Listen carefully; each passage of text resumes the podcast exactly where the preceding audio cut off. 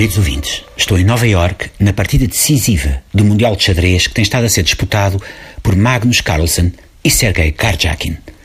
O Não é Mal tem uma longa tradição xadrezista, como se sabe, e é o único espaço da TSF onde se utilizam frases como o rei foge à frente dos peões ou as torres estão há tanto tempo no mesmo sítio que já foram notificadas para pagar em mim ou mesmo o bispo acaba de comer a rainha.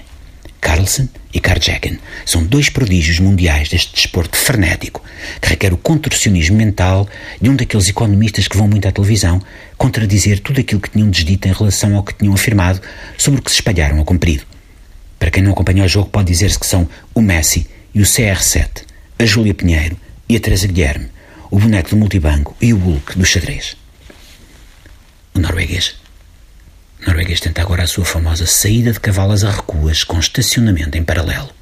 É uma variante da jogada que valeu um título mundial a Kasparov, a conhecida menage do cavalo maroto com os padres escuras lúbricos, assim chamada porque coloca o equídeo em posição propícia para comer os dois bispos de uma assentada.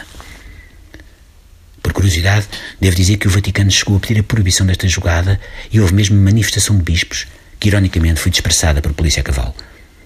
E agora Karjakin reflete, vai movimentar a sua peça? Sim. Avança à torre, numa jogada híbrida entre a conhecida espremador de citrinos com tendinite e a jogada do mestre indiano Rajesh Kukrapali, Anita vai ao circo. Karjeki na semana passada utilizou preferencialmente as jogadas que inventou para esta competição. Caracoleta na brasa, lascas de bochecha de porco em cama de courgette, bacalhau à minhota e o triunfal Sandra, Sandra. Ai, perdi-me no teu decote. Karjekin, recordo, foi o jogador mais jovem de sempre a tornar-se grande mestre. Apenas 12 anos e 7 meses, abdicou para sempre de ter uma bicicleta e da vida sexual para se dedicar ao xadrez por completo. É natural da Crimeia, deixou de representar a Ucrânia em 2009, primeiro porque foi anexada pela Rússia, segundo porque já não podia ouvir a cantiga Dancing Lasha Tumbai, de Verga Serdushka, do Festival de Eurovisão de 2007.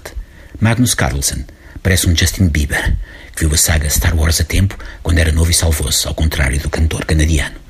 Se só agora entrou em contato com o Neo Mal, eu recordo que estou em direto de Nova York para a partida decisiva do Mundial de Xandrez entre Carlsen e Karjakin.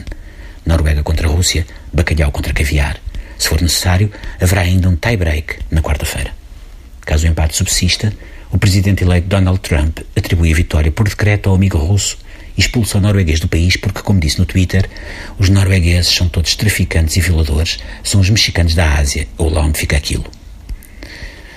Parece que está demorado, eu se calhar fico por aqui e volto a entrar em emissão quando se justificar. Desde que não interrompa o TSF Bikes.